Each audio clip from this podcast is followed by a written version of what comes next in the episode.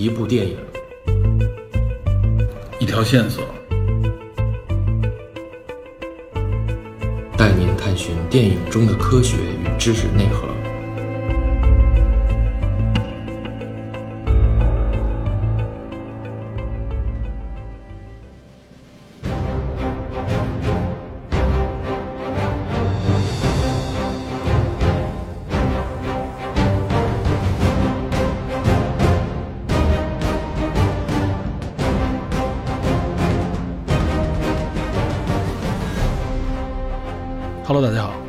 一九一七一战对今天的启示上集中，我们根据影片中主角的行动路线和场景，将这部两镜到底的电影分成七段进行了简单介绍，并以我们的个人视角分析了一战爆发的原因。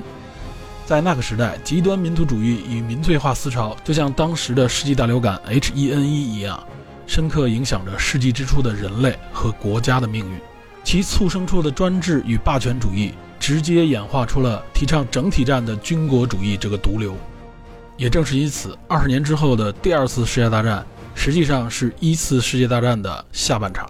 所以说，一战给人类文明进程带来的影响更加巨大且深远。而如今百年已过，极端思潮却依旧蠢蠢欲动，大有全面复发之势。作为个体而言，保持对战争的警惕和恐惧。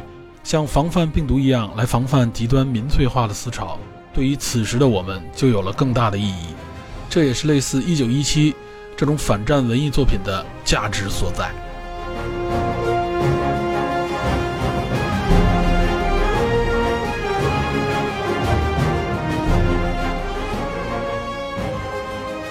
剑豪双方相持嘛，没错，就是这部影片里的整个战斗的这个背景。就是在堑壕战的这个背景里边，有人对这个堑壕战有一个总结啊，堑壕战什么样的时候会发生呢？就是当双方的这个战斗力，尤其是火力非常强大啊，但是呢，这个时候它的移动能力啊和它的这个通讯的能力都没有跟上火力这个强大这个步伐的时候，堑壕战就会发生。你明白这个意思吧？就是杀人的手段非常强，但是你移动的能力没那么强，怎么办？就两方都有非常强的杀人武器，那怎么办？就是顶上了。那这个时候就只能怎么才能顶住呢？那因为都是人对人嘛，那就只能用堑壕。咱们刚才不是说了吗？说科技和武器的发展深深的影响了一战啊，或者说呢，由欧洲这些列强们本来想象的这种速决战啊，就是迅速解决的这种战斗，变成了持久战，从而形成了一战。那我这里可以简单的介绍一下啊，这个武器科技方面的一些重要的发展点，比如说呢，嗯，我觉得有几点啊。首先呢，说从单兵的武器上来说啊，比如说从步兵的这个单兵武器啊，步枪来说，早期呢，比如我们熟悉的十七八世纪啊，欧洲的一些战争，包括拿破仑战争啊，包括甚至一直延续到十九世纪的这个美国的南北战争，一直到一次大战之前，也就是二十世纪初，这个步枪呢，产生了我认为有几个重要变化。从早期所使用的这种前装弹的滑膛枪，慢慢过渡到后来的有枪线的后装弹线膛枪。这里边有两个关键点啊，我认为一个是滑膛枪和线膛枪，另外一个呢是前装弹和后装弹。所谓滑膛枪，指的就是这个枪管，也就是枪管内壁是光滑的，这就叫做滑膛枪。通常意义上，我们认为火枪的这个枪管啊，如果大家不了解的话啊，这个枪的枪管就应该是这样的。所以，我们看过去的这种火枪啊，这个子弹都是一个圆球。如果我们看过一些这方面的电影，比如说什么拿破仑战争啊、美国独立战争，包括南北战争的一些电影，像什么《战争与和平》《爱国者》，就是梅尔吉布森的那部《爱国者》，描写美国独立战争的，包括像什么《光荣之战》《盖茨堡战役》《众神与将军》，我们都能看到很多那个时候有关战争里步兵对射的情景。士兵们填弹的时候都是站着，然后把这个枪立起来。枪管的底部啊有一个长的铁杆一般叫做推弹杆这个铁杆是干嘛使的呢？就是填弹的时候向里捅。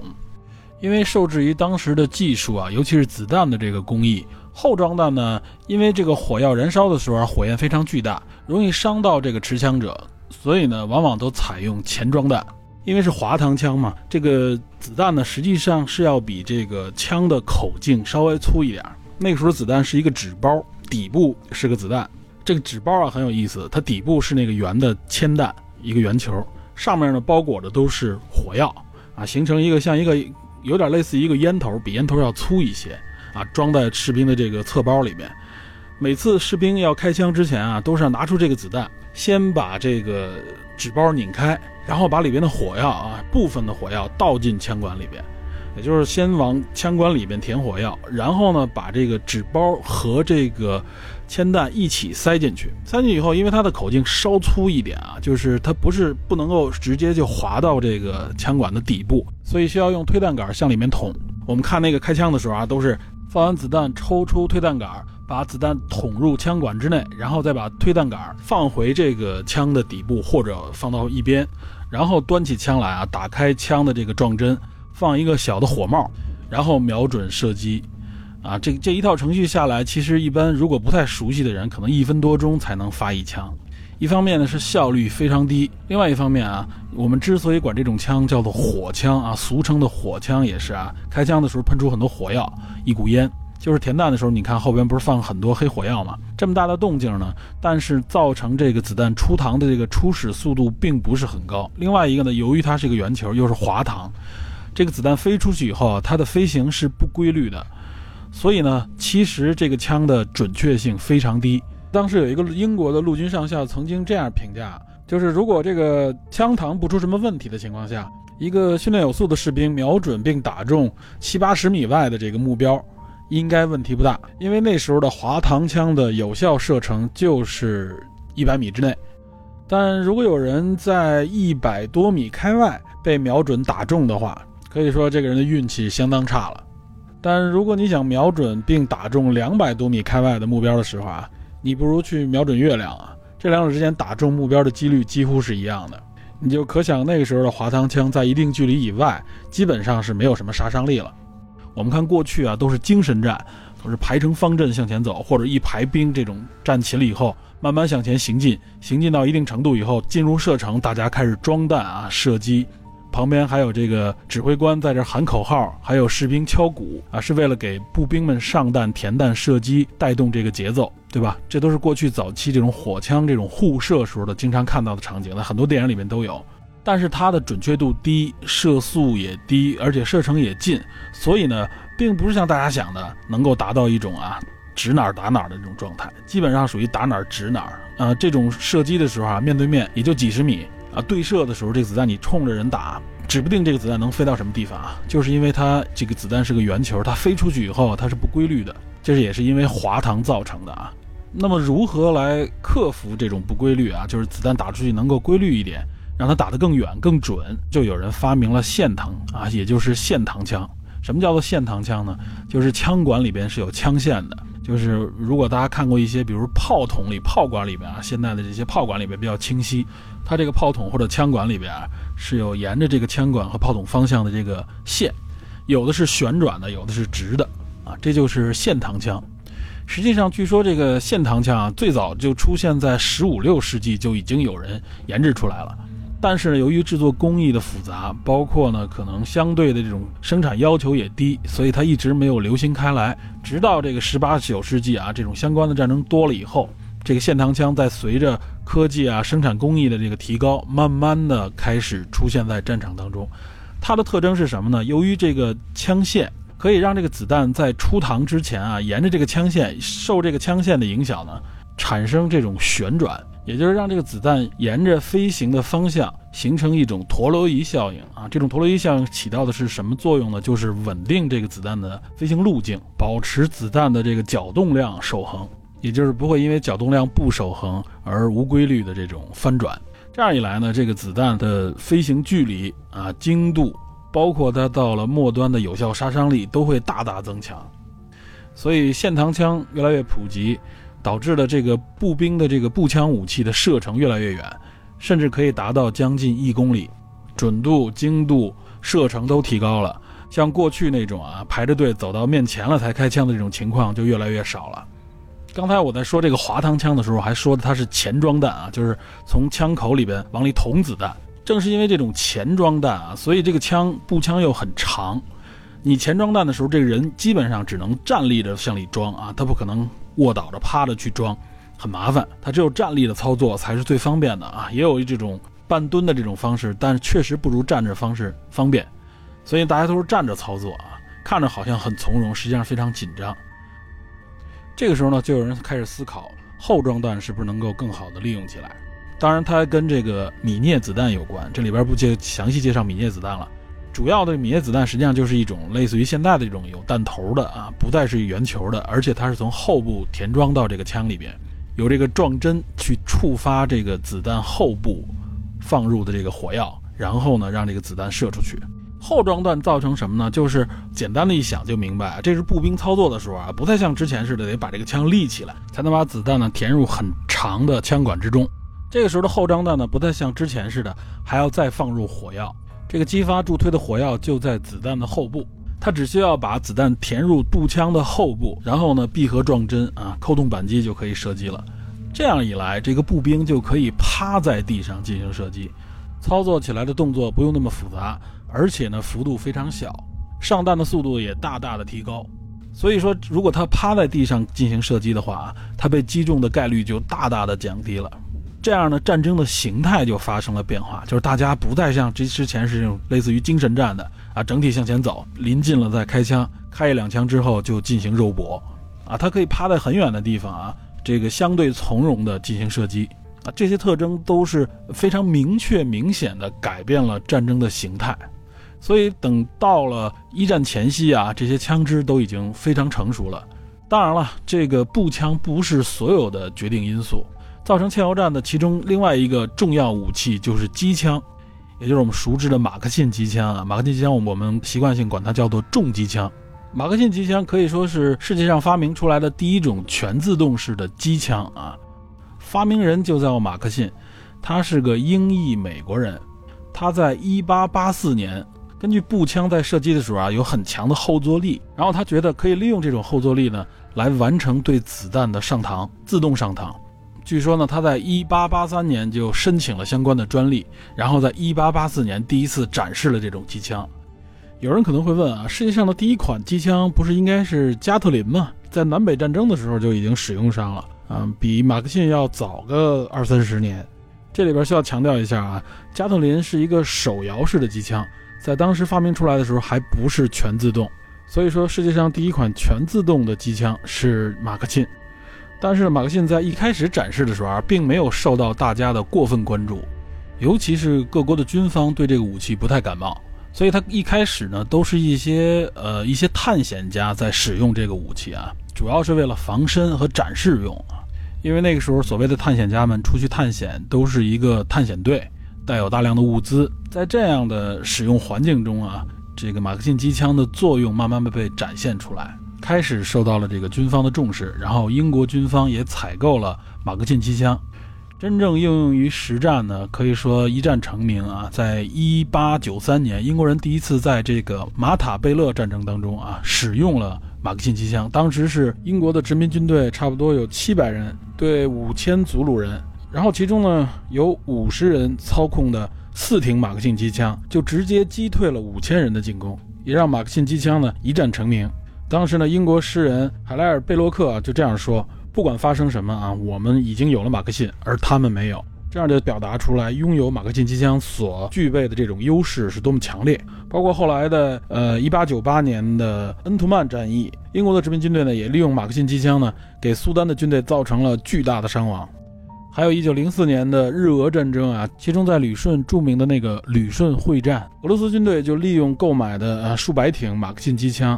配合战壕和铁丝网，给日军造成了巨大的伤亡，号称是日本陆军的绞肉机。到一战的时候啊，马克沁机枪也不断的升级，呃，尤其据说是配合了马克沁的哥哥所发明的这种无烟火药啊，马克沁机枪的这个战术价值就大大的提升了。因为原来这个目标啊过于明显，不适合隐藏，所以呢，在一战的这个环境当中，尤其是在索姆河战役当中。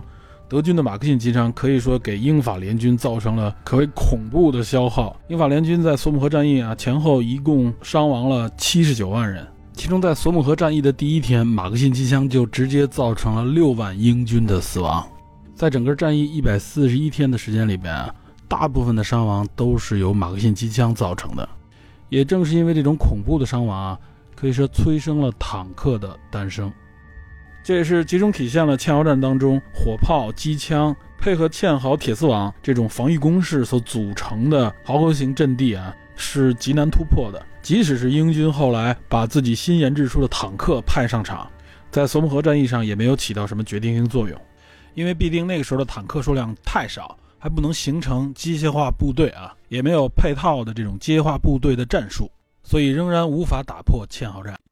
在整个索姆河战役，英军付出如此的代价，本来原来是想战略性突破的进攻，结果仅仅推进了五到十二公里，可以说每一米都是用无数的英法联军的尸体堆砌而成的。这也让我们看到了堑壕战的可怕。那我们也就看到，为什么说堑壕战的形成是因为火力强于移动能力呢？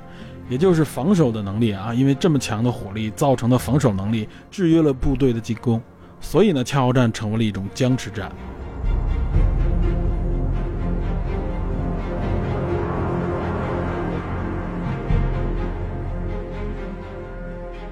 所以你看，法国后来就马奇诺防线，它也是建立在这种一战的这种堑壕战的这个历史背景下啊，它修筑了这个马奇诺防线，就是打算随时迎接你德国。你如果再想发动战争，那你就会嵌入到我这个然后有所准备的更强大的背后一个整个完整系统的这么一个防御工事里面。这是法国当时的战略思想。到二战，他还沿用了一战那时候引发的这个战争思想。但是怎么说呢？就是德国这边确实啊，在科技也好，或者说在整个战争理论上面，它的这个激发出来的这个进取心，或者激发出来的他这种改革的能力非常强。嗯，提几个简单的小故事吧。一战的。就是第一是说，当时德军突袭到比利时的时候，嗯，英军在此之前一百年都没在西欧打过仗。这次交手等于是当时有一位这个英军的这个士兵吧，想证明自己。嗯，他以为，因为他一百年没有打过仗，所以他以为是拿破仑战拿破仑战争时期那种骑兵式的冲锋。嗯，所以这个士兵就玩命打磨自己的军刀。这这士兵是谁呢？就是二战时期的名将蒙哥马利。对 啊，一战里边是所有这些很多我们知道二战名人都在一战里边参与了战争。对，然后我接下来要说的这个，呃，还有一人是谁呢？是当时德军在打比利时的时候，嗯，因为天气特别炎热，一天行军超过四十公里，但是不敢喝井水，嗯。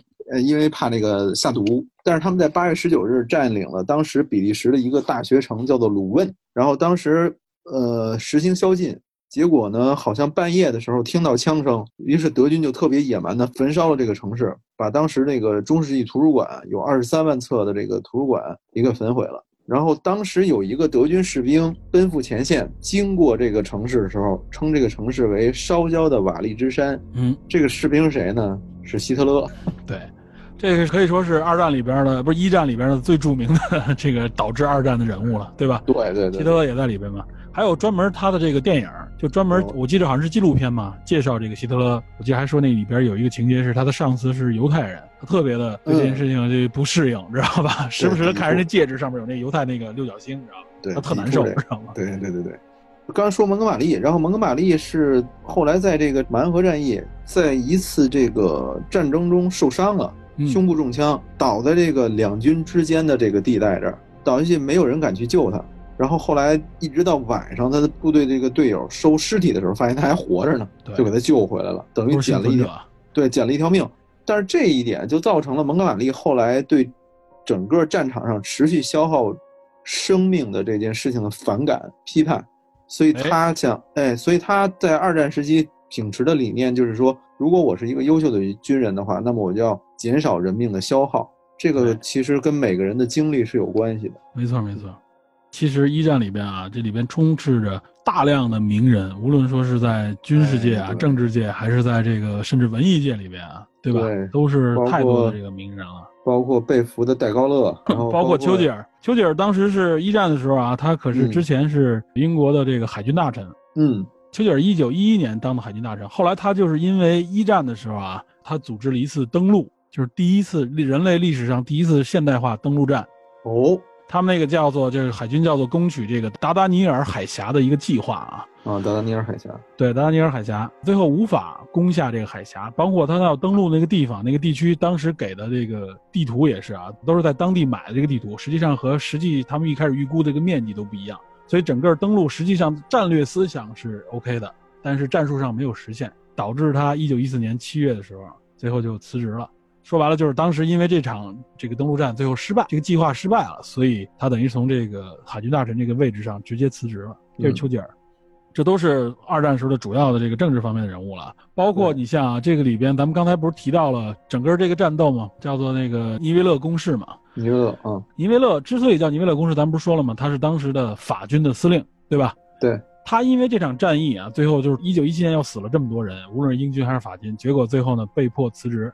谁替代了他呢？就是贝当元帅，对，一战的英雄，在一战是英雄啊。结果在二战的时候，对吧？叛徒，这也不能说叛徒吧，但是确实这个不是就叫叫什么？就是组建了这个投降政府是吧？相当于是对投降政府嘛。贝登元帅当时贝登元帅在刚上任的时候，他体现出来就像你说蒙哥马利似的，他体现出来就和过去的军队高层不一样，他更体贴民情，更体贴这个下层的士兵和军官。有人称他为凡尔登的救星嘛？因为在一六年的凡尔登战役中啊，他指挥法军最终还是克服了德军。嗯，所以呢，他的声望就变得非常高。他也是从战前啊，在一战之前本来是要退休的这么一个校官啊，在法军当中一路升官，一直升到了集团军的司令。最后一七年呢，是取代了尼维尔，升为法国的陆军司令。他的上任呢，可以说是挽救了法军的士气。他不仅聆听前线士兵的意见啊，而且还致力于改善士兵的这种福利。嗯，而且也确实从一七年开始，德国已经处于颓势，所以到一八年十一月的时候啊，贝登从这个中将军衔一直升任为法国的元帅，可以说是在一战成为了著名的一战的英雄。他展现出来有很多当时记录的影片和照片也好，展现出来他视察这个情况的时候，他。亲临现场，然后呢，亲切的接待这些士兵啊，他不摆这个官架子，这些都是因为这个战争当中受到了这么大的战损，导致国内和国外的这些反战的思维也好，反战思维对反战思维这个丛生，所以大家都是根据不同的这个民生和和舆论在改变自己的形象，或者说是政府也在挑选符合这种呼声的这个形象进入进来。这是一个相互协调、相互妥协的这么一个过程。这个贝登元帅他也是讲求的是什么呢？就是不鼓励这种以这个士兵无限制的向上堆砌的这种方式啊，就是大面积的死亡堆砌这种方式来赢得战争。对，但是但是他这种投降主义还是被批判了。呃，那是后来了嘛？对啊，对。包括你看啊，这个当时一九一七年，实际上一九一七年这些战斗之后，一九一七年美国就已经开始向德国宣战了嘛。嗯，一九七年美国向德国宣战以后啊，除了他威尔逊总统以外，很著名了，对吧？当时美军啊，这个所谓的远征军总司令，就美军派来的远征军总司令是谁啊？是潘兴，啊，潘兴，潘兴这个在二战当中，大家别的不知道，二战有一坦克，德美军后来上了一个超重型的大坦克啊，能跟那个虎式坦克对 K。玩游戏的时候，最后就是生产这个潘兴，就是以他的名字来命名的。哦，当时我记得他到法国以后，潘兴这个人，你要看过他的照片也是啊，非常伟岸。高大帅气，而且他呢有自己的这个战争思想，他和当时的传统的这种欧洲的这种战争思想不太一样，他呢就不太愿意让自己的军队呢完全归属于就融入到这个英法联军当中来，他要独立控制，而且他讲求一些运动战的影子在里边，他就不希望他的部队呢就完全融入到这个堑壕弹当中，而且当时的美军啊，因为是生力军，一是他是一七年进入，你想那时候英法部队也好，还是这个同盟国啊，都属于强弩之末了。所以美军是生力军一进来的时候，包括他的士气，包括他使用的战术都还很好，也付出了很大的牺牲，但是战斗力很展现出来很强。所以呢，给美国部队，给潘兴立下了非常好的名声。这都是名人在那个时候引现出来的。还有像德国里边，咱们刚才说的也是兴登堡嘛，对吧？兴登堡，兴登堡防线，对，兴登堡防线。兴登堡是一六年担任的德国总参谋部的总参谋长。嗯，他当时啊，就是德国一开始，德国那时候的总参谋长是谁啊？是小毛奇，在他之前，小毛奇应该很有名，知道吧？因为他是好像是老毛奇的侄子吧，还是儿子？我忘了，好像是侄子，好像是侄子。对，然后他是在总参谋部里，他是总参谋长，他定制了这个施里芬计划。我们当时讲这个敦刻尔克的时候啊，讲二战啊，就是说德国一开始这个总参谋部制定的这个进攻西线、进攻法国的方法，也叫做施里芬计划，甚至叫做施里芬第二计划啊，就和当时德国这个一战时候总参谋部定制这个这个战争计划基本一致。但是在一战的时候，施里芬计划也失败了，所以小毛奇最后就就等于下台了嘛。就是西线的这个施里芬计划并没有成功实施。嗯，所以后来一九一六年，兴登堡才保罗·冯·兴登堡，对，保罗·冯·兴登堡才当了这个总参谋长。实际上，当时这个应该是威廉二世吧？德皇威廉二世嘛。对，他当时让兴登堡上来的时候啊，并不是兴登堡一人掌握全部的权力。实际上呢，这个有一个第二参谋长，本来是啊，相当于是一个副手吧，就是谁呢？就是这个鲁登道夫，埃里希·鲁登道夫啊，他可以说是，呃，参谋部的二号人物。而且进入到一战以后啊，尤其僵持阶段以后啊，当时就是整个德国这个国家都进入到战时状态啊。他和兴登堡两个人，他相当于是兴登堡的副手嘛，但实际上。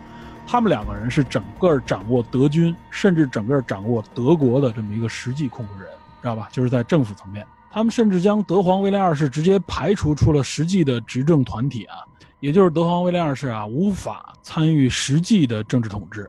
他们两个人甚至能够三度更换德国的总理，基本上可以说就是独裁统治了啊，双独裁统治。而且这个鲁登道夫之所以有名，是因为他在后来写了本书。就对一战的整个的回忆啊，他写了本书，这书名特别著名，叫做《总体战》。总体战，这个你听说过吧？我听过，好东鲁东道夫在电影中经常出现啊。对，鲁东道夫反正也是这种啊，就是可以说是真正的我们意义上那种类似于这种战争机器上的暴君那种感觉啊。他之所以写的这个总体战，就和我们刚才说了，说战争是政治的延续这一点，被他这个总体战概念已经给扭转过来了。他扭转过来叫什么呢？他可以说是政治，实际上是为了服务于战争，所以叫总体战，就是全国。当时德国的状态就是全部发动起来，对吧？我为了我们这个所谓的啊民族的这个利益或者国家利益啊，我们全部都为战争服务。男人都当兵，女人们全都是这个后勤、生产、医疗、医护，知道吧？对，就是整个国家是一战争机器，是一个完整的战争机器了。他这种总体战的这种理念，实际上成为你想，他这本书是三六年出版的，但他的理念早早的他就一直贯彻的这个总体战的理念嘛。嗯，所以三六年出来，你想想，为什么会三六年出版呢？那么那时候纳粹都已经上台了，就德国一直处在这么一个总体战思维的这么一个状态，知道吧？嗯，所以德国这个战争机器就是全面开动。它为什么能发动这样的巨大战争啊？它就是整个国家就为我的政治是为战争所服务了，不再是战争是政治的延续，而是他妈的一个政治是成为战争的一部分，是这样的反过来的一个程序。所以它就是一个啊，也就是纯粹的军国主义。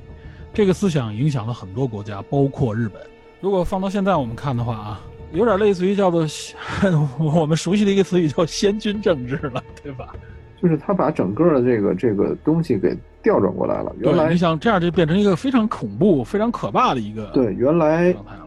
对原来战争是为了服务政治，政治上谈不通，我们再打。等于战争不是特别必要的，非到不得已的时候，他不会那么做。而且我们是在局部约定范围内，对吧？约定时间里边。对，我们但是现在现在改了，现在成为了战争是常态，然后整个国家政治也好，全部围绕着战争去运转。对战争这个东西没有结束。你想，包括像英国都颁布了这个一战一旦爆发，英国就颁布了这个呃紧急类似于紧急状态这种这种战争法，就是甚至约束这个连你这个随便投喂野生动物都被限制。为什么呀？就是因为你的食物实际上啊都是战争资源，明白吧？就是一旦进入到这个战时状态，包括我们刚才说了说那个募兵制和这个征兵制嘛，征兵制就是一六年征英国改为征兵制，强制入伍，所以到一战结束的时候。英国的陆军士兵达到四百万，你想想，英共适龄的青年一共有多少人？几乎全都加入到这个战争当中来了。对，还有配给制嘛？当时后方的这个食品都要排队。没错，嗯，无论是英国、法国还是德国，没错，奥匈帝国全都进入到这种状态里面。嗯，我们刚才也是提到一部分，就是他之所以可以这么操控这个国家，实际上它背后的大背景就在这个极端民族主义的情绪当中。嗯，就是大家都是为了啊，我们这个强调我们的民族独特，我们的民族啊，包括像有些民族的方式，就是我受苦受难。德国一直用这种方式，当时无论是第二帝国，后来的第三帝国，我受苦受难是什么？普法战争也好，或者说是之前对吧？我们德国的很多这个民族因为种种原因对吧？有些民族不能统一，我们有些地方被压制，一直是被这个强大的所谓的法国啊之类的为代表这些国家压制。传统大帝国，我们要争取我们的生存空间。包括像俄罗斯也好，包括像巴尔干地区的这些各个不同的民族，斯拉夫民族，全都是以这种背景。在这种背景的催促之下，我们看到是很极端的这种方式，无论是暗杀还是极端的方式，最后指向的是什么？就是战争常态化，对吧？我要用这个战争的手段来征服你，我甚至用战争的手段来证明我们这个民族。所以说是政界也好，军界也好，都被这个情绪裹挟。对，如果你获胜的话，后方的情绪会很高涨；如果你失败的话，你就对吧？但是随着随着战争的延续，因为战争不断的有人去死死掉，然后有大量的物品消耗，然后这个时候，呃，像德国后期，尤其是俄国后期，皇室高层仍然在这种奢华享乐之中，底层民众却生活非常困苦。尤尤其俄罗斯死的东线啊，就是俄罗斯帝国当时死亡的士兵最多，好像我记着一共一百五十多万吧，好像是在在某一时间之之前。他死亡士兵远高于无论说是其他的这个协约国，还是包括这个同盟国都高。对，所以他就有一种对差异的这种差异性。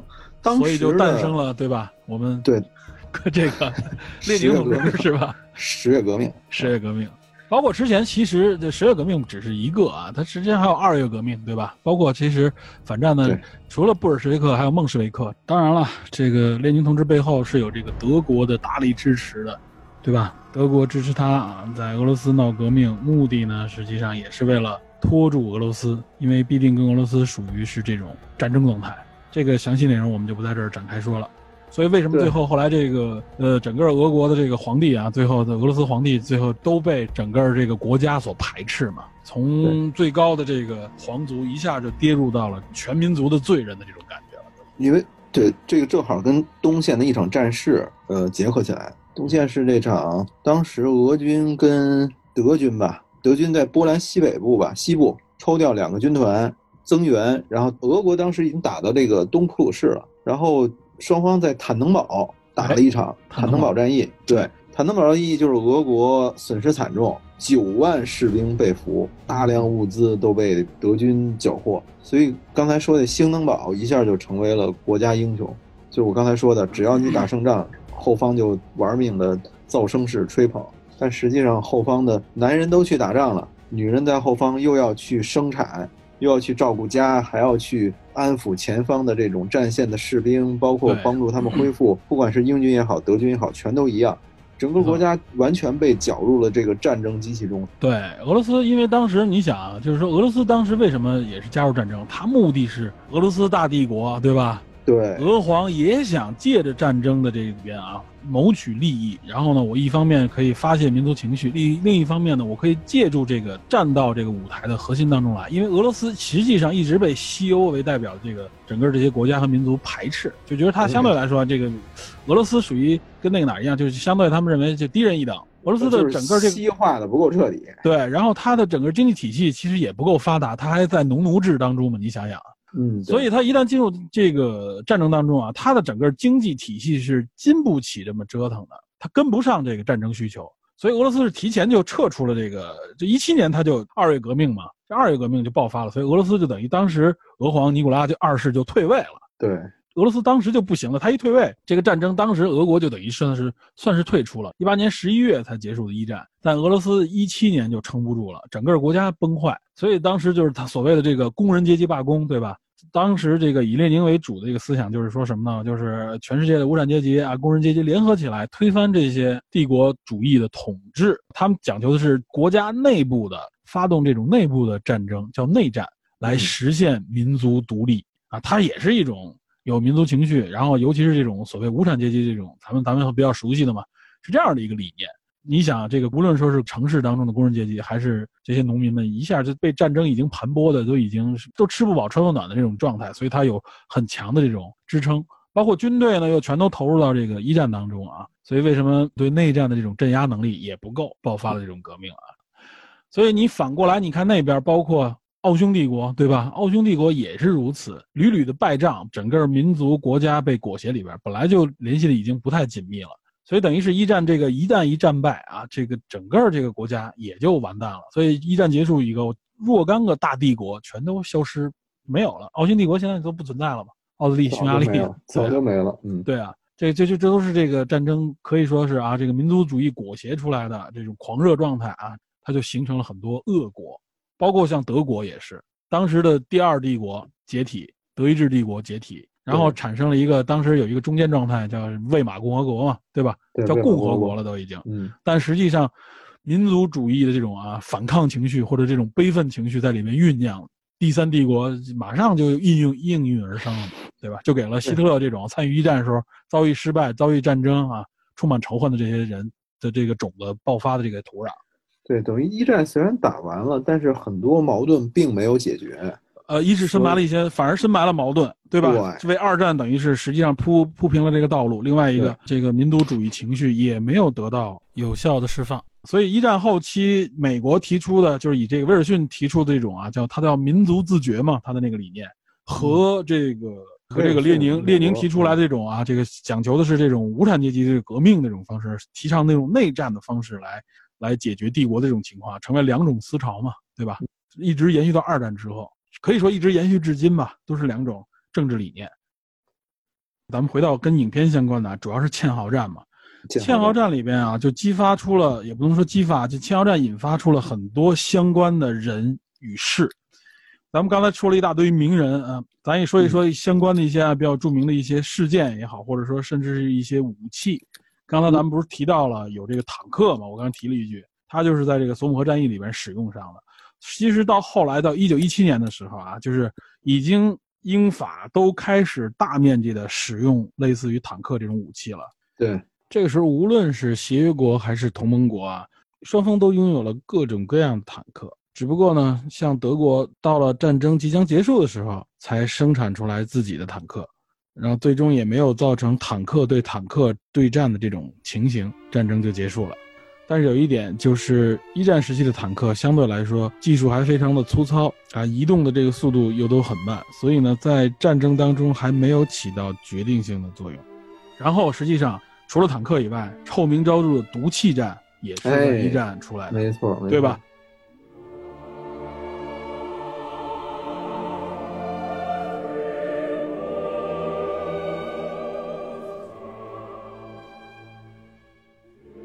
在这儿，我们可以简单多谈两句臭名昭著的化学武器，也就是由德军首先使用的化学毒气战。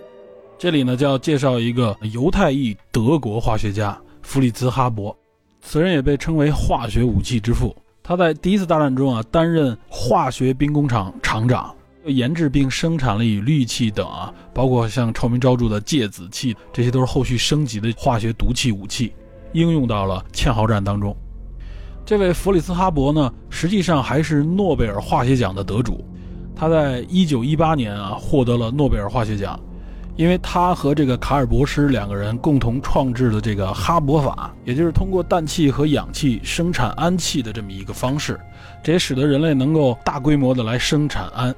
因为氮气啊，在地球的大气当中含量差不多占到百分之七十八以上，可以说是无限的。然而，在一战之前啊，提取氨的方式都非常的复杂，成本巨大，而且无法大规模生产。然而，有了哈勃法呢，就可以使生产氨工业化。这个氨之所以重要，它有两大用途：一个是氨是制造炸药当中重要的元素，我们知道这个炸药当中会用到硝酸铵，就是通过氨转化而成的；另外呢，就是可以利用这个方法生产化学的氮肥，也就是化肥。这可以说一下就解决了人类原来只靠天然的氮肥来维持农业生产的状态。像氮、碳、氧这些啊，都是植物生长当中非常重要且关键的矿物质营养。植物呢，都是通过土壤或者空气获得这些基础的元素。氮气虽然很丰富，但是氮气中的氮却不能被植物直接吸收，这个氮必须经过所谓的固化才能够被有效的加以利用。那么哈勃法就是一种非常高效的人工固化氮的过程。也就是通过高温高压加入催化剂的方式，而且这个方式一直沿用至今啊，所以很多氮肥生产的工厂一直使用的是哈勃法。化肥的研制和生产呢，使得粮食以及各种农产品可以大踏步的增产。所以我们能看到哈勃获得这个诺贝尔奖啊，确实是非常重要。它一方面呢，使得人类的农业生产水平大幅提高，甚至有人认为呢。利用哈珀法生产出的化肥呢，养活了世界上一半以上的人口，它的贡献可以说相当的巨大。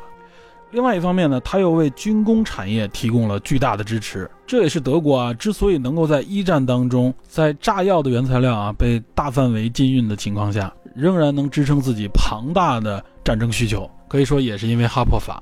而且从长远看啊，对后来的二战都起到了关键性作用。为什么呢？一方面，因为粮食的充足，支撑德国的人口爆发。因为德国如果要支撑自己的军国主义啊，肯定是需要大量的人口作为支撑。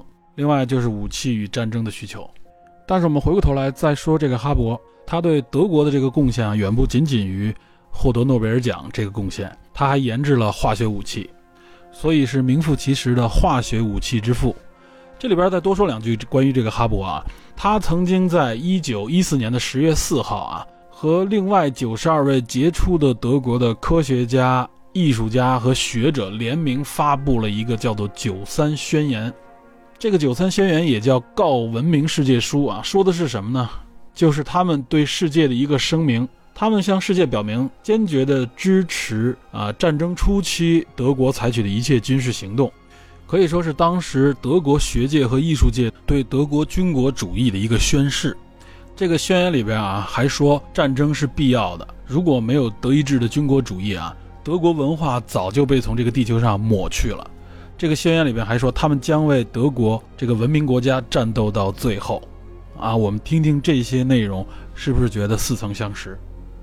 签署这个九三宣言里边的知名学者当中，不乏一些诺贝尔化学奖啊。诺贝尔医学奖的得主，不过后来呢，一战结束之后，《纽约时报》做了一个相关报道，他发现呢，在健在的七十六人当中，有六十人啊，表达出了不同程度的这种悔意，甚至有人说呢，当时签署的时候并没有看到这些内容。那么他们是怎样有了这样一个心路历程啊？我们也可以结合一战的这种惨状去体会一下。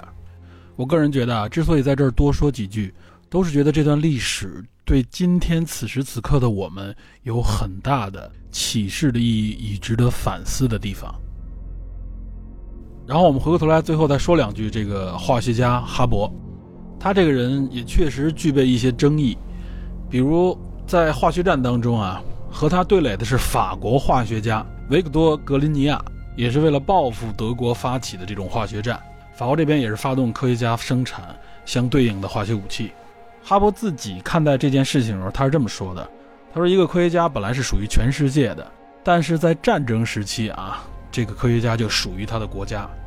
从这里也可以看出，那个时候啊，在这种极端民族主义的情绪下，在这种军国主义的情绪下啊，这些科学家们的思想和宿命是怎么样的？结果，哈勃的妻子啊，他的第一任妻子叫克拉拉·伊梅瓦尔。这个克拉拉·伊梅瓦尔啊，也是一位化学博士。”而且长得非常漂亮，据说呢，也是一位女权主义活动家以及和平主义者。她呢，是因为嫁给哈勃之后呢，整个自己的学业和事业就停滞了。在一九一五年的时候，因为因为一战当中的第二次伊波尔战争使用了化学武器啊，据说当时法国和比利时的联军呢，有五千多人死亡，直接是因为这个毒气造成的。这一事件一经报道呢，克拉拉和哈勃发生了争执，结果事后呢，克拉拉饮弹自杀。据说当时发现他自杀的还是他们十二岁的儿子赫尔曼。后来他们的儿子赫尔曼·哈勃在二战爆发不久之后呢，移民到了美国。可是呢，在战后一九四六年，赫尔曼呢也是自杀。据说也是因为他父亲的这个化学战的这个臭名昭著。而且赫尔曼的女儿叫克莱尔，也是一位化学家，也就是哈勃的孙女。她在一九四九年的时候也自杀了。弗里斯·哈勃后来呢，又娶了一任妻子，但是后来也离婚了。他们有两个孩子，其中一个儿子叫路德西韦·弗里斯·哈勃，他呢是英国后来著名的一个经济学家。他在一九八六年的时候出版了一本关于毒气战的书籍，叫做《毒云》（The Poisonous Cloud）。这本书主要是研究化学战对历史、对政治、对社会的影响。另外呢，哈勃的很多家族中的亲属。在二战当中呢，实际上是死于纳粹的集中营。哈勃本人呢，在三十年代，呃，在英国实际上是当时相当于是他的竞争对手们的科学家为他提供了在瑞士任职的职位，希望他离开德国。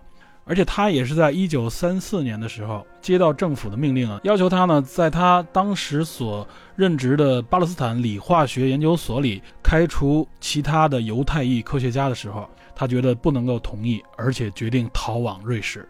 结果一九三四年一月啊，刚刚抵达瑞士不久之后，哈勃就因为心脏病复发而去世。最后，他的骨灰呢，也是和他的第一任妻子克拉拉的骨灰一起安葬在了巴塞尔的霍恩利公墓。所以从这点也能看到啊，哈勃这么一个可谓是对这个德国的军国主义有如此重大贡献的这么一个科学家，他与他家人的命运啊，很多都是以悲剧收场。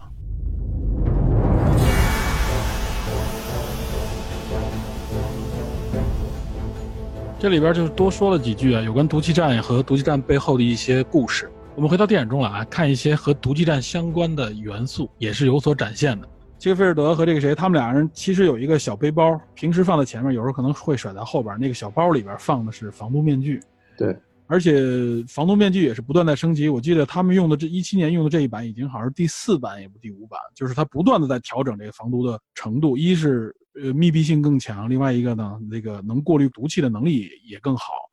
因为原来最早的时候啊，就用一种大口罩，就口罩上面甚至就是浇上尿液的方式来防对沾湿了以后防毒。但实际上这个效果都一般。后来就发明了用戴这个眼罩。对，因为眼睛也会直接受到刺激嘛，毒气。当时啊，德国人用氯气攻击法国，这氯气就是很刺激的气体嘛，如果吸入的话会对肺、对眼睛啊会致盲。很多这个当时的士兵就当时因为闻了毒气、接触毒气以后，会很长一段时间这个眼睛是属于盲的，有的能恢复，有的甚至都恢复不了。这是当时德军发发动起来的，非常邪恶。要流成毒气呀！对，然后后来实际上是英法联军啊，捕到了这个德军的俘虏，从他们的装备里边看到了纯橡胶去做的这种防毒面具，就头戴的那种。头戴的这种啊，因为这个毒气这东西，它它是随着风走的，有的时候你打过去，这风往回一刮，这个毒气还会回来，对吧？嗯。也防止泄漏，所以德军是配备了防毒面具的。英法联军看到了这个面具以后，才开始。按照这个样式生产防毒面具啊，升级自己这边的防毒装备是这样的一个过程，所以这等于是也是两方此消彼长应对这个毒气战，这都是在中后期出来的臭名昭著的一些武器，包括其实很著名的啊，咱们原来提过的火焰喷射器，这是德国人发发明的，也是一战，对，也是一战德国人发明的。这火焰喷射器其实尤其是对于堑壕战啊，对于在壕沟里边或者说躲在这个掩体里面的士兵的杀伤力。非常大，没地儿躲呀，非常恐怖。对你没地儿躲，因为你行动力又差，尤其对对步兵的时候啊。关于火焰喷射器啊，我记得小时候看过一部电影叫《老枪》，那里边就有关于火焰喷射器的一些具体的描写。当然，这部影片说的是二战时期啊，但是这部影片我记得给我童年造成了极大的心理阴影。它展现了火焰喷射器的恐怖之处。呃，除了火焰喷射器以外啊。比如说潜艇战啊，也在一战的时候可以说是被被真正的用到了实战当中发扬光大。而而且你看德国啊，它真的是使用这种战术的这种路径有一这种依赖性啊。一战用了潜艇战，就是群狼战术；到了二战的时候，仍然采用的是类似的潜艇战。对，就是一战的很多战法，呃，包括武器吧，到了二战，要么是对，到么二战，要么是要么是发展，要么就是直接用。因为这个潜艇战，这可以说两句啊，就是德国因为这工业水平各方面都发展了嘛，海战一直是它的弱项，海军一直不是很强。英国是可以说海军最强嘛。嗯，对他们打了一场叫日德兰吧，日德兰日德兰海战非常有名。当时其实如果按战损来说，德国是赢了。当时那一场战斗，德国赢了。对，当时是德军是损失两千五百人，然后英军是损失六千人。对。而且从这个损失的战列舰、巡洋舰各方面啊，这个英国也多于德国。对，所以说德国呢，这个一个是生产能力很强啊，新型铁甲舰、新型这种战列舰展现出来啊很强的战斗力，在这场战斗当中胜利了。但是啊，他从整个的大的战役，甚至从战争的角度来说，他失败了。他本来是想冲出，给自己营造一个出海口，但结果最后他还龟缩回到了自己的。海港里边，因为英军毕竟人家不是就这一场战斗，人家这海军强能力太强。德国为了保存自己当时啊并不很多的这个战列舰，所以他回到这个港口也就被封锁在这个港里边，你你没法出去打仗，所以你的海军也就被制约了。对，导致的是什么呢？就导致的就是德军走这个啊旁门左道，发展这个潜艇战，而且这个潜艇战就跟二战一样，这个潜艇战是最后导致美军。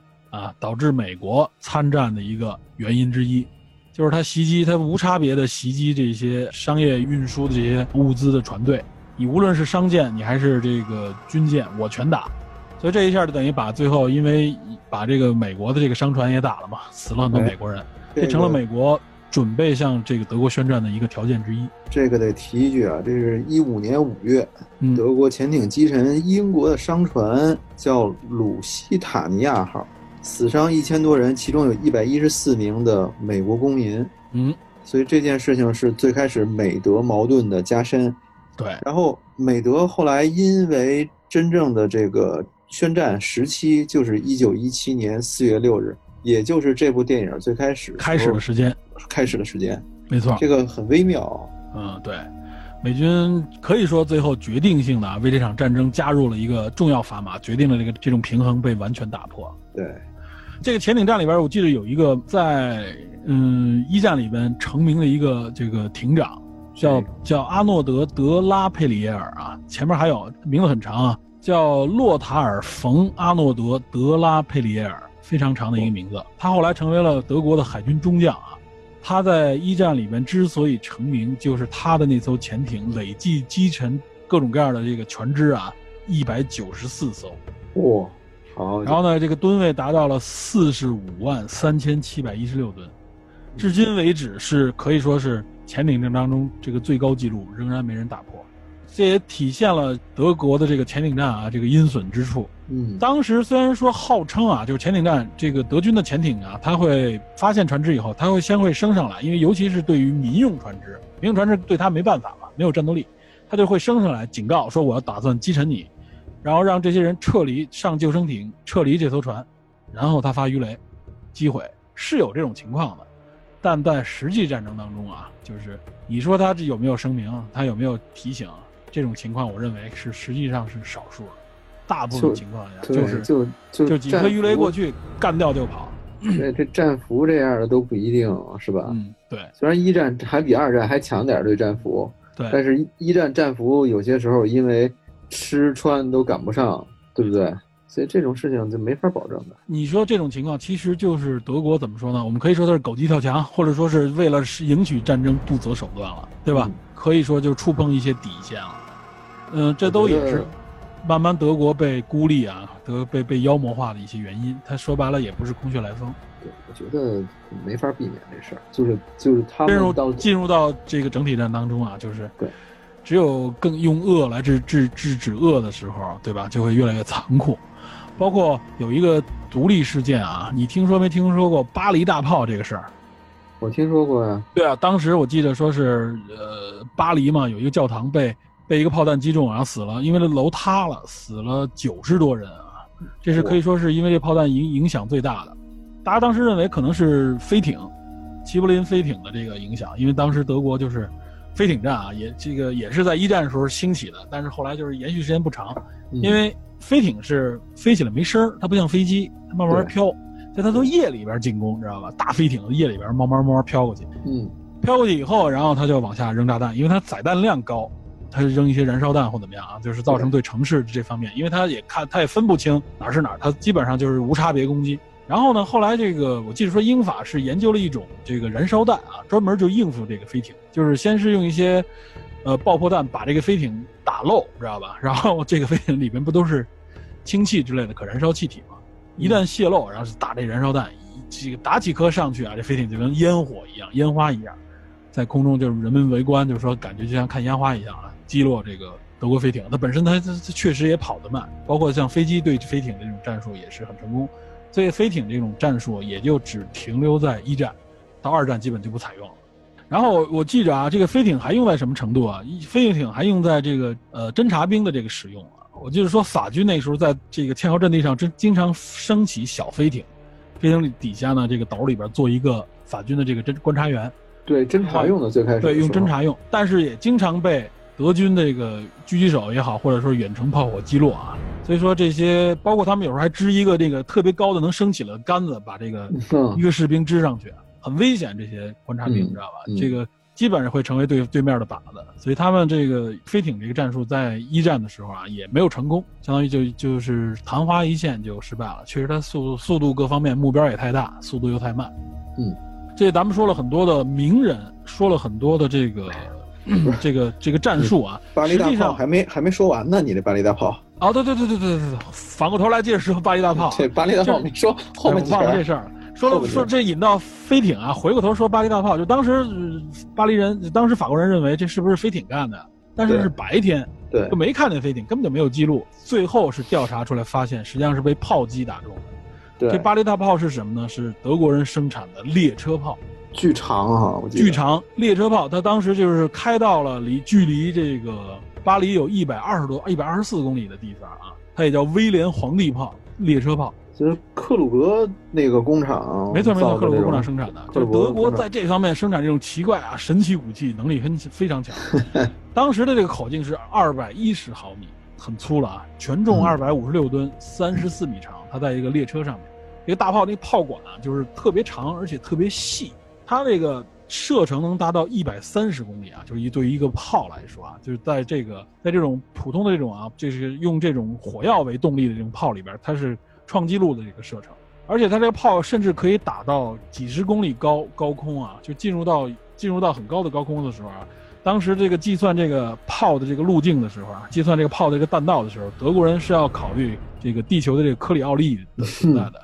克里奥势力啊，就是说，因为我们学地理也知道，克里奥势力不是那个有一点偏斜嘛，造成北半球和南半球各放嗯各往一个方向偏斜，他要考虑这个，就是说它的射程非常远非常高，嗯然后落地。德国人在这方面很强，而且这个列车炮啊是延续到了二战，二战也有二战后来就是那个比这战列舰个更猛的这个大炮。战列舰上的那种大炮是吧？这不是战列舰，它就是仍然有这个列车炮啊。首先有列车炮，嗯然后它后来甚至生产了一种叫 V 三炮，V 三火炮。哎哎 V 二是火箭嘛，它用 V 三就是一火炮，对，架在山上，你记得吗？它有一工程，嗯就是它这个炮最后大到什么程度啊？它整个一根给你感觉就是这个炮管是架在这个山上的，因为太长了，它架在山上，然后把这个炮弹打出去这种方式啊，但实际上都没有正式投入到战争当中，就因为这个炮本身也是啊太巨大、太笨拙了。嗯所以呢，他们在实战当中应用很少。这个威廉皇帝炮啊，就这列车炮、巴黎大炮，也是当时对巴黎好像开了十几炮。大家最后呢都没有找到这个列车大炮，只是看到当时它发射的附近找到了弹壳，知道吧？这个列车炮据说是德国人自己后来给拆了，一是动静太大，这维护这个炮就有好几十人、上百人，这个战效比相对来说可能比较低。最后嗯，而且这武器本身也不太文明，所以就最终把它就拆掉了。所以并没有找到这个大炮，这都是一战里边闪现出来的各种各样奇奇怪怪的武器啊。嗯，我我记得原来知乎上有一帖子说那个一战时期的这种神奇的武器，还有什么这种把盒子炮、手枪那盒子炮哎，对，并排在一起，，对吧？一战、二战都有这种奇形怪状的武器，非常非常多我。们在那个游《战地一》那游戏里边也能看到很多这样的武器和场景，包括什么飞艇、战斗机，对对？吧？坦克全有。还骑马呢，那上面。嗯，但是就是机动性，咱们说了，机动性不够，所以就是堑壕嵌入堑壕战嘛。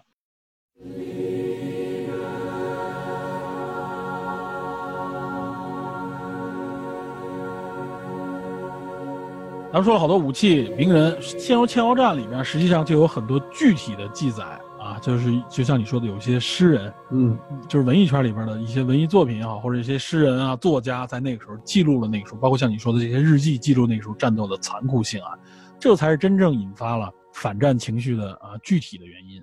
嗯比如说著名的海明威，对吧？他就参与了一战，欧内斯特·海明威，对他写了一本书《永别了武器》，说哎，永别了武器。这很著名，也有电影但是这个电影没有他的这个书有名儿啊。他就他其中我记得有一句话说嘛，就是当他听到神圣啊、光荣啊、勇敢啊、国家的时候啊、牺牲精神这些字眼的时候，他会觉得非常的局促不安。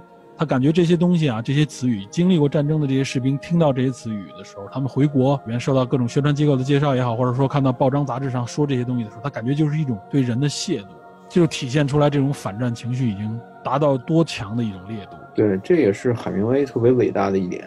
他强调人性的这种光荣和勇气，但是他绝不绝不通过这种战争的形式。没错，这个比如说这些士兵的回忆里边啊，法国有个作家叫让·季奥诺啊，让·季奥诺，这我不太熟，但我看到有关的这个资料看到啊，他写到其中一个特别具体的描写，他呢是九个人啊，蜷缩在一个坑洞里边，也是在堑壕战里边啊，陷入到战役当中。当时呢是好几天是不能出来，出来就会被被打死，你知道吧？因为两边这个封锁的非常严，这个无论是枪支还是炮炮弹啊，他们九个人困在这个洞里边就没法出来，因为是随身都带了各种各样的军事啊干粮，所以呢吃的东西能解决，但是上厕所内急这件事情解决不了。这坑很小，就大家说这个这个我要方便一下啊，无论是大便还是小便都不方便。然后有人说憋不住了，就跑出去说想解决一下，应该好像是这个这个大便啊。说这个人出去以后解决完以后站起来提裤子的时候就被子弹打中了，直接就挂了。哎呦我天！而且说这挂了以后啊，他们说他在他的那个回忆录里写啊，他说这个人就倒在这个洞口三米的地方，已经在那儿躺了两天了。你就想想有多残酷，对，出不去。尸体出去就被打中，然后躺在那两天，他们也没办法。然后他们自己在这个坑里边，在这个洞里边怎么办啊？这上厕所怎么办？这大便啊，只能用纸，一开始用纸接着，那后来纸没有了，就用这个衣服上的一些兜啊，一些袋子来接，接完了扔出去，知道吧？只能这样，也不能说跟粪便这个在一起，没法待了。喝自己的尿这种情况非常多，水不够了怎么办？喝酒、喝尿这种情况非常多，就这种非常细微的描写，就让你看到这个战争残酷到一个什么程度。这些士兵们啊，完全被顶到了地狱里面去去参与战斗啊！这哪是战斗啊？说白了就是求生啊，对吧？对对，没错。呃，这是一种特别，就是说相持阶段的那种，像那种凡尔登战役、马恩河战役、索姆河战役这类的。大批士兵冲上去就被扫射，对吧？对，因为很多人其实都不仅仅是职业军人，很多都像是一种义务兵、义务兵、志愿兵。对对，就是他后期进来的都是后期进来的都是征兵过来的，就是义务兵了。对，所以当时我记得一个法军的一个中队长在日记中写了一句话，说：“现代兵器把过去曾是崇高的战斗变成了毫无意义的杀戮。”没错，毫无意义。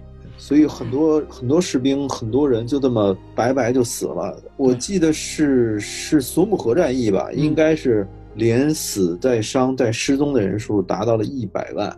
索姆河战役上面有一种兵种叫做也不叫兵种，后来就是就是当时的英国的还是志愿入入伍的一些新兵啊，受过没受过也就一两周培训就直接上战场了。嗯，他们叫做基奇纳士兵，也叫基奇纳之军，听说过这个名字吧？基奇纳。哪三个字儿？基奇纳，基础的基，奇怪的奇，基奇纳，他就是那英文直接印出来。因为当时英国的陆军大臣就叫基奇纳嘛，他出了一个海报，知道吧？他是基奇纳伯爵出了一个海报，那海报我一说你应该有印象啊。那海豹就是一个大胡子，那个卷，那个胡子还向上翘的一个，戴着一个陆军军帽，那白色陆军军帽的一个一个宽脸的一个汉子，知道吧？嗯嗯，指着那个画面啊，指着那个观观看的人叫那个 wants you，知道吧？就是我需要你，对吧？后来后来被美国被美国人学去了，包括我跟你说，世界各国，俄罗斯、法国各国都用这个方式啊，就是对用的时候宣传画，宣传画，对吧？我需要最早是基奇纳，嗯，基奇纳，我我知道这个，他是陆军大臣，对吧？他那个特别，大家一看就一个一个方脸汉子啊，这个这个浓眉大眼的，瞪着眼，然后指这个屏幕说：“我需要你。”然后后来就美国后来是变成了这个对吧？山姆大叔戴着那个美国那个帽子对吧？对，光球知道吧？是那种方式，包括士兵的这种方式啊都有，包括俄罗斯也有。他们后边用的语言都不一样了，说你在哪儿对吧？我们都入伍了，你在什么地方？很直接的这种语言，它是一种在征兵制之前采用的一种啊这种募兵的方式，就激励这些志愿者们加入兵这个部队。所以志愿者也很多，那个时候他们叫基奇纳部队，他们主要投入到了就索姆河战役当中。死伤非常惨重啊！说当时有那种情况都是什么？说他们藏藏在那个弹坑当中啊，说看到这个尸体过，比如说过来这个炮轰，被这个炮火然后掀起这个泥土给掩埋了，然后紧接着下一发炮弹就把这尸体又能从这个泥土里翻出来，知道吗？哎，对，是非常非常的恐怖。然后这些士兵们就是活下来的人啊，就是负伤的这些人活下来的人，就是经常那个时候一战里边你看有很多那个记录，就是面部。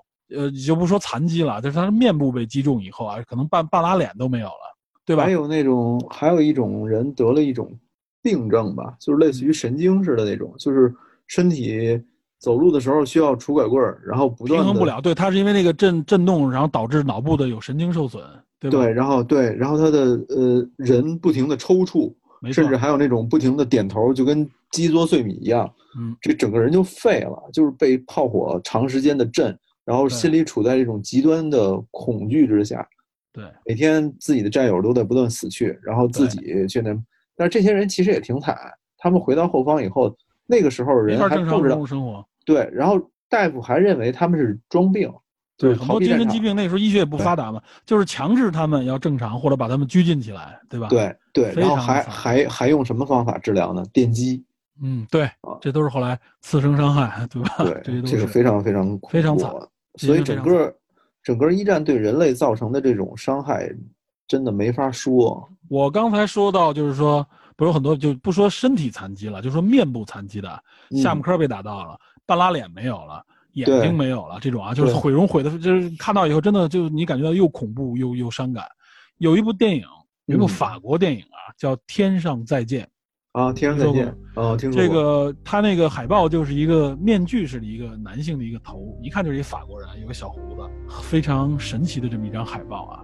他就是说一个法军的一个士兵，他还是个贵族的孩子，一个年轻人，他面部受伤，他是整个下巴还没有了。一开始他戴着口罩画了一张嘴，然后后来他就不断的就是手很巧，他做出各种各样的面具啊，给自己戴上。他用这种面具的方式啊，跟他的一个战友两个人啊复仇的这么一个故事，也不能说是复仇吧，就是因为他的这个受伤，他认为这个是应该负责任是那个军官，但是那个军官等于是呃骗了他们。这个故事，我记得好像还有探员，咱们的侦探社里探员跟我提过这个影片，希望咱们能谈一谈。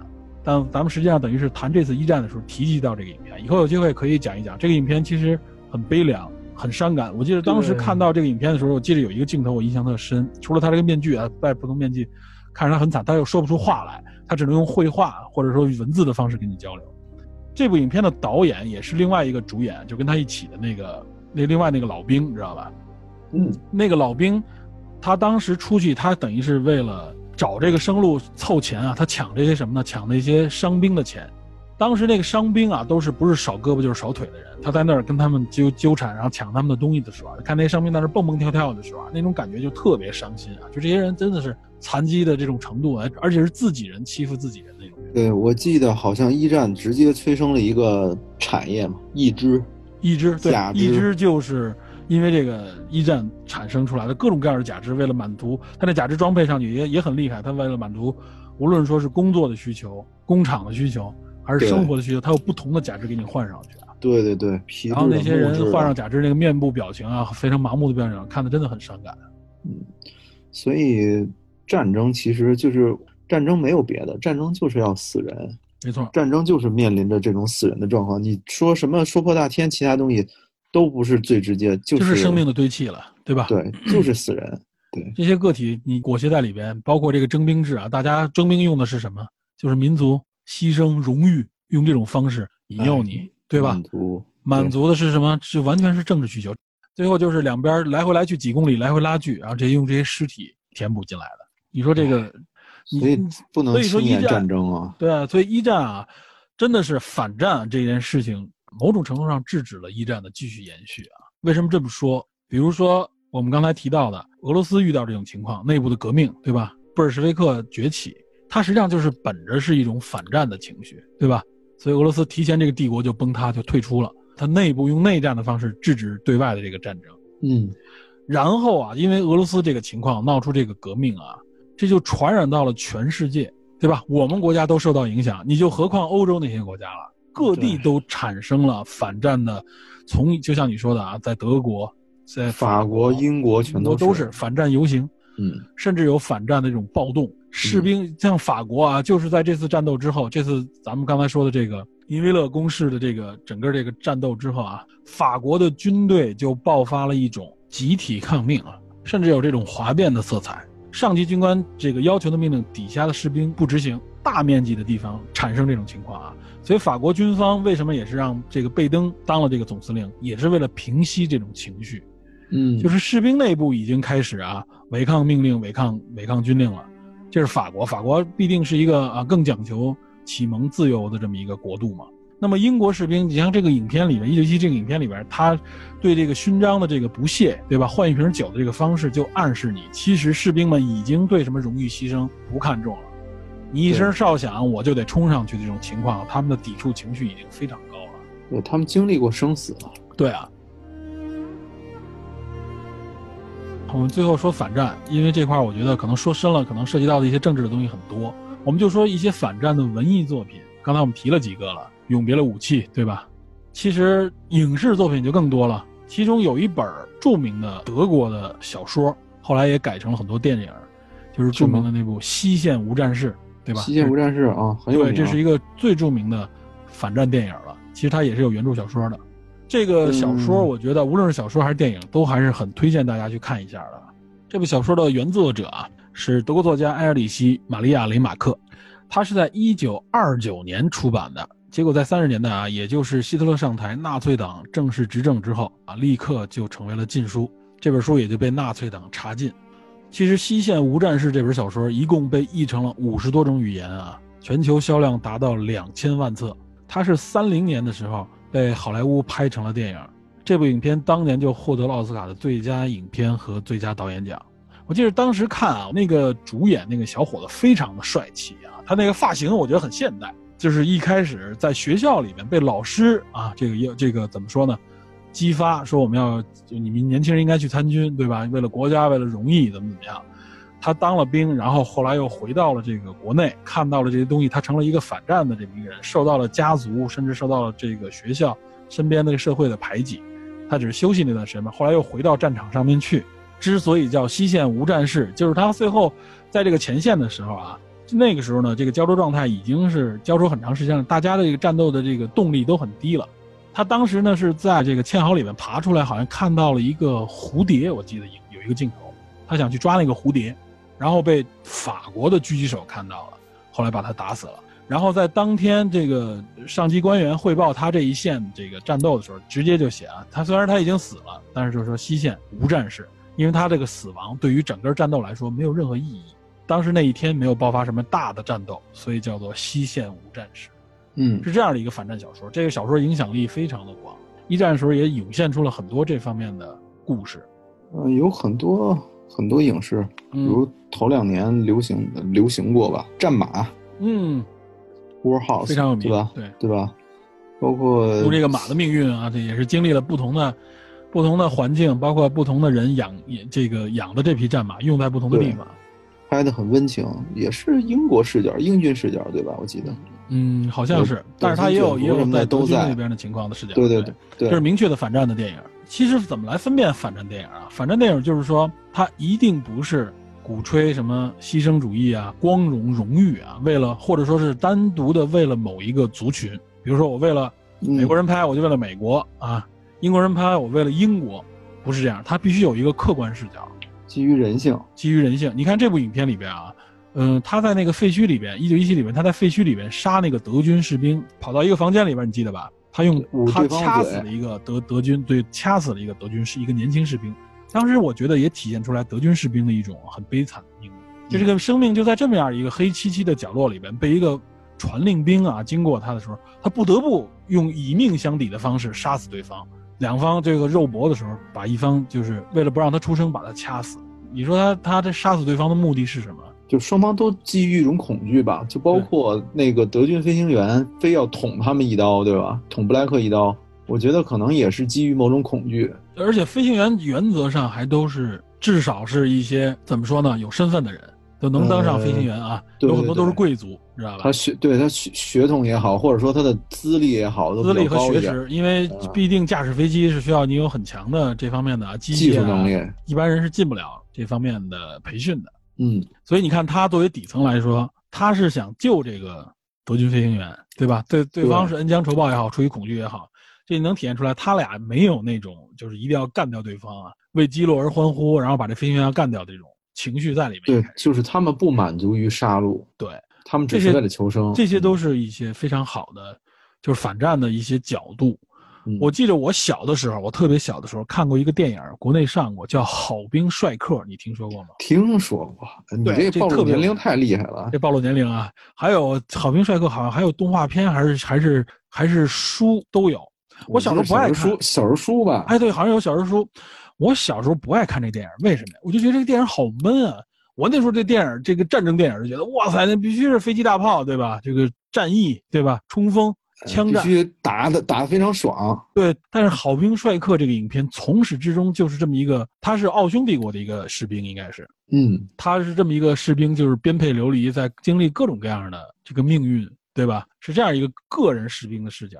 其实这实际上是一部非常好的反战电影。我不知道这影片后来有没有重拍啊，反正时间很长，而且我也不谈这个片，我都想不起来还有这么一部电影了。其实有好多啊，嗯比如说，呃，阿拉伯的劳伦斯是不是一战？阿拉伯劳伦斯是绝对一战影片，但你说他是不是反战？有一他不是点，他不算是是反战的。对他，他他剧情也不拘拘结于这种战争本身。但他是怎么说呢？他是呼唤这个所谓的阿拉伯人的这种民族自由嘛，起义哎推翻这个奥斯曼帝国啊，他是这样。对但实际上这件事情也是背后有有也有很多政治因素嘛，而且最后阿拉伯人实际上也没实现真正的民族自觉，对吧？嗯、对阿，拉伯劳伦斯算是一个。还有什么？刚才我还有一些天上再见还有》，绝对是。还有一些一战电影，但我不确定是不是都反战，有些我没看过。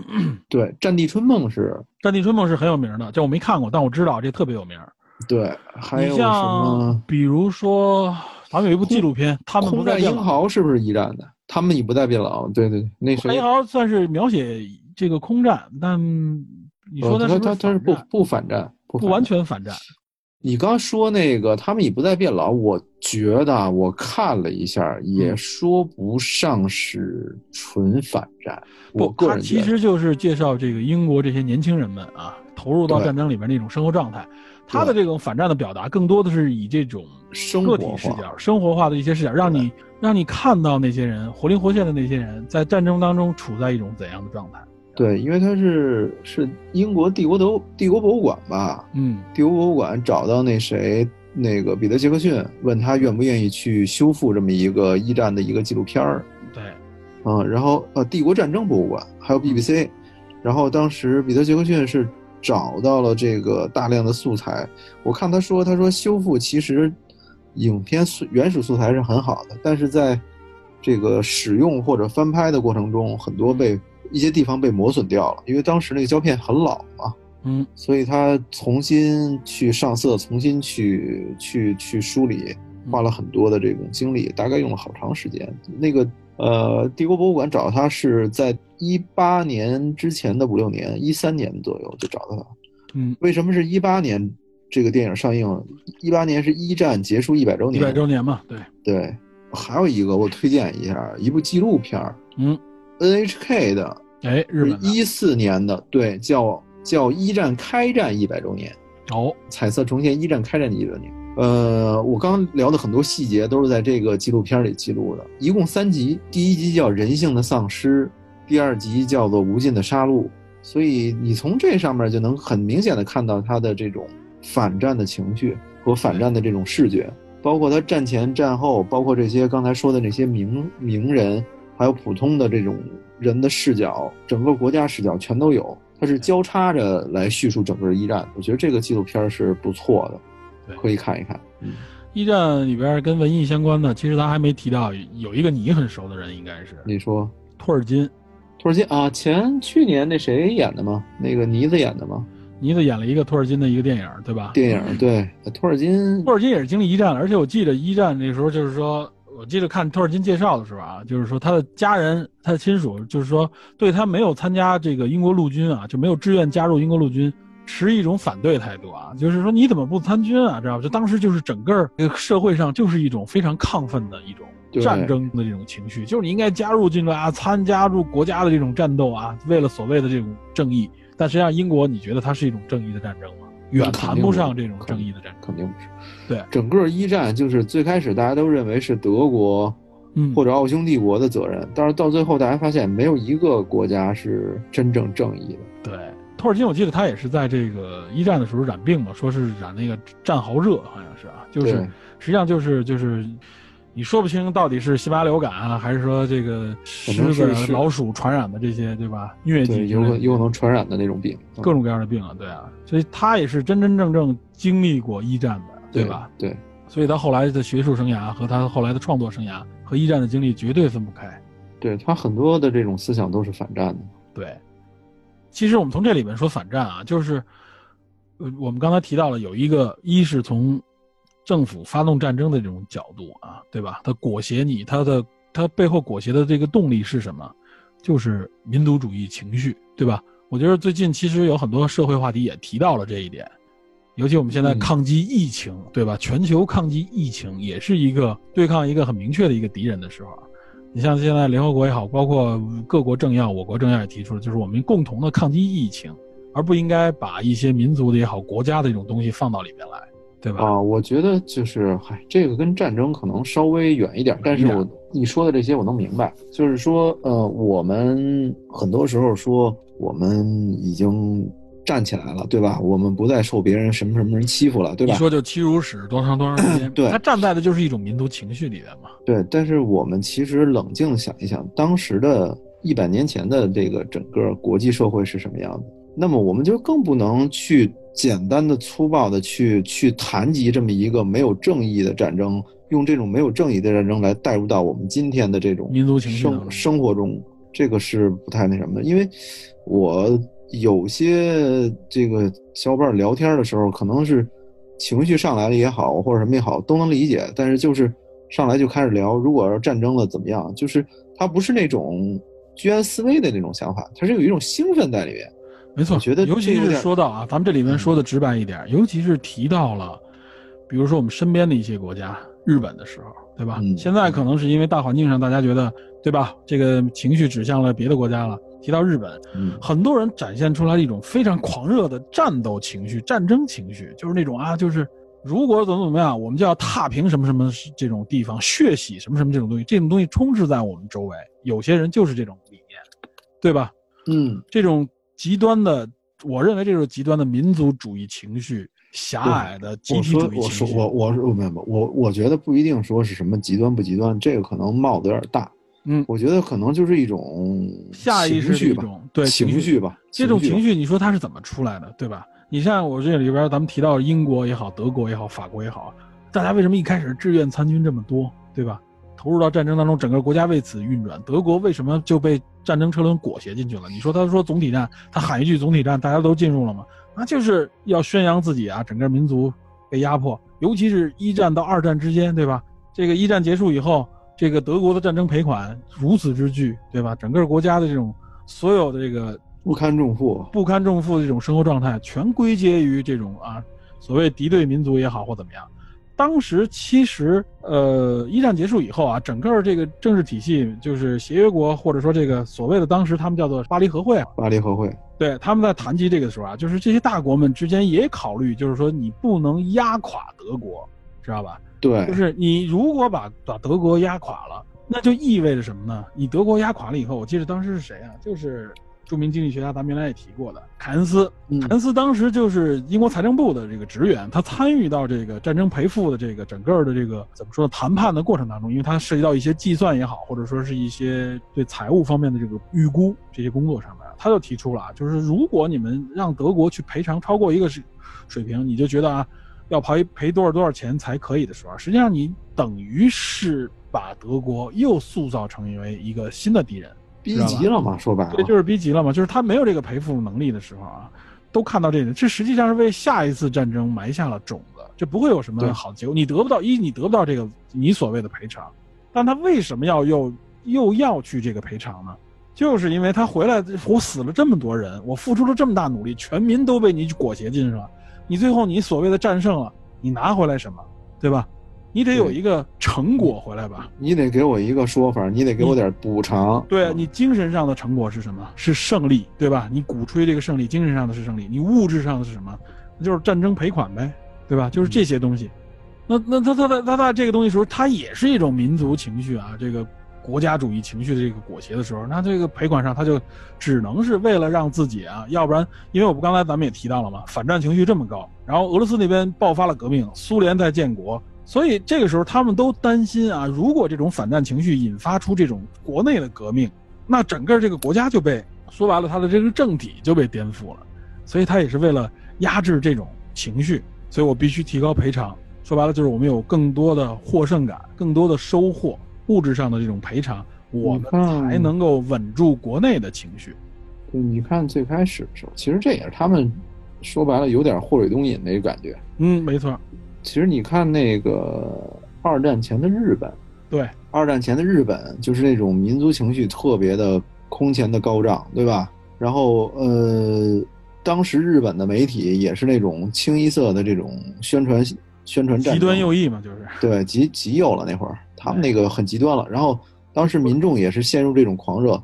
任何有不满的情绪的人都不敢公开发表自己的意见，发表出来都是被认为是包括一些政要，包括一些文化名人。你有任何展现出来说你不希望战争的啊，就是你你都不是反战了，就只是说我们应该冷静啊，我们不应该直接的输出这么大的战争的时候，都直接被束之于什么呢？就是你反对这个国家日间，没错。对对对，我觉得这是一个前车之鉴，没错。这一战、二战付出这么大的代价，尤其是一战啊，这各个国家为此付出的代价，警示着大家，就是极端民族主义情绪，最后带回来的就是你政府也会被裹挟进去，所有人付出的都是血的代价。你既得不到你原来所谓的局部战争调节政治平衡的这种目的，你变成了全球性的战争，最后毁坏了整个全球的这个秩序，对吧？所以这些大帝国纷纷的分裂，最后产生出了很多新兴的国家。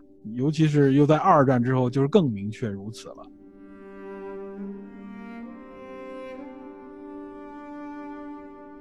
咱们现在聊的比较粗糙，有些地方聊的可能也不太准确。就是说，我觉得能借鉴的就是什么呢？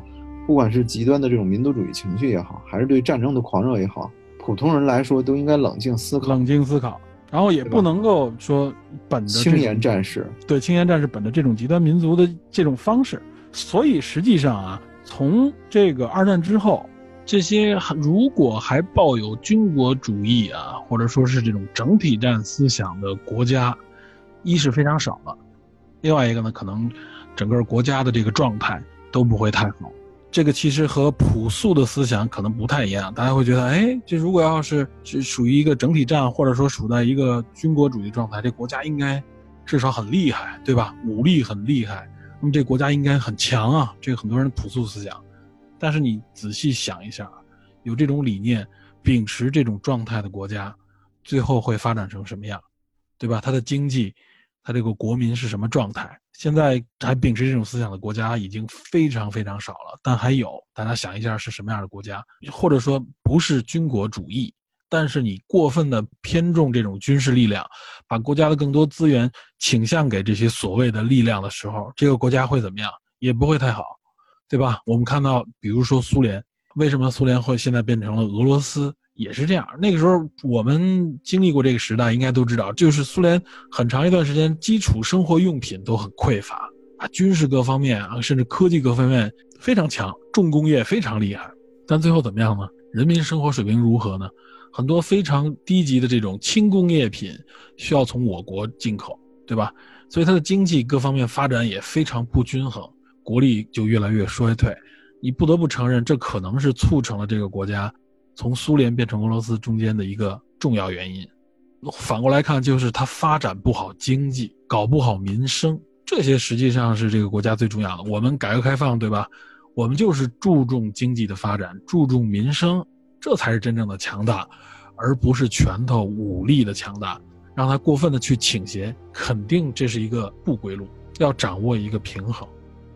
所以说，反战情绪在一战结束的时候，或者说在一战后期，就是可以说是明显的、明显的，实际上是从极端民族主义反思过来的一种态度。我觉得主要是什么？一战给人们造成的这种创伤和伤害是前所未有的。对，大家真正领略了啊，就是你这个生命不再像过去是肉搏、冷兵器，对吧？一对一，对，还有荣誉，你还有这个悲壮，你在这里边，在大的机械面前，在大的这种科技面前，什么都不是，你这是像灰尘一样就就就消失了。然后一个炮弹下来，人就就这一片人就没了。对啊。可以说是比猪狗不如的这种环境里边，蜷缩在这个战壕当中啊，一吹哨你就得冲出去这种战斗啊，就是人的这些各种各样的人的独立性属性全都被剥夺了。这些东西让大家产生了，尤其是很多经历了真正一战战场的人，产生了对战争的厌恶感。嗯，但是你看，往往是这些站在后方，甚至是这些呃德国的总参谋部也好，或者说这些政体来说，他们看到的战争是什么？就是地图上面的变化，对吧？就是整个这个调动的啊，这个人员上的变化，就是评估战损，对吧？那那上对他们来说就是数字嘛。对啊。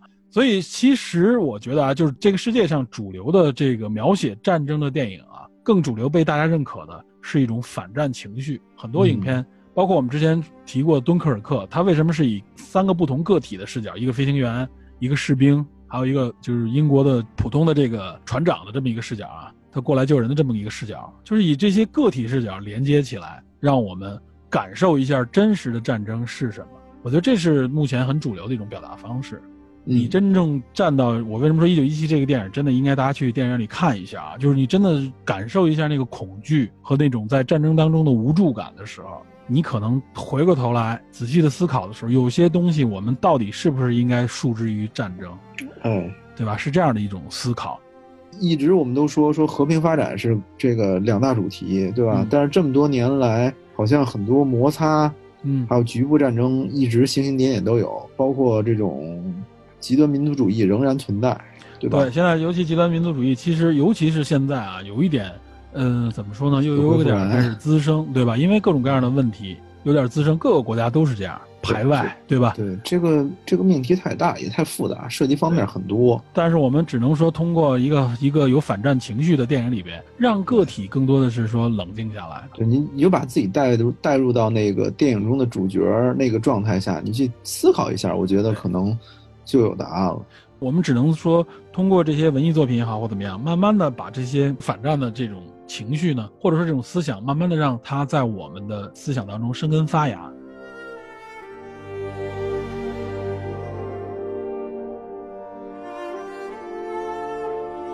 今天聊的挺挺多的。对，因为这个影片其实一战对于我们来说都是相对陌生的。没二那么熟，对，然后我们要聊的点也很多，很多东西不是和影片直接相关的，只能是借助一战这个历史来跟大家讲。我觉得其实有关一战的相关的一些话题，我们也可以成为一个系列去讲。咱们今儿聊一九一七啊，就是说我们今天主要聊的还是反战话题。嗯，我估计又得上下期，嗯，呃，有可能得上下期，因为聊挺多的，所以争取吧，争取尽快的能放上去，因为咱们这更新有点慢了也。很多探员有情绪，对吧？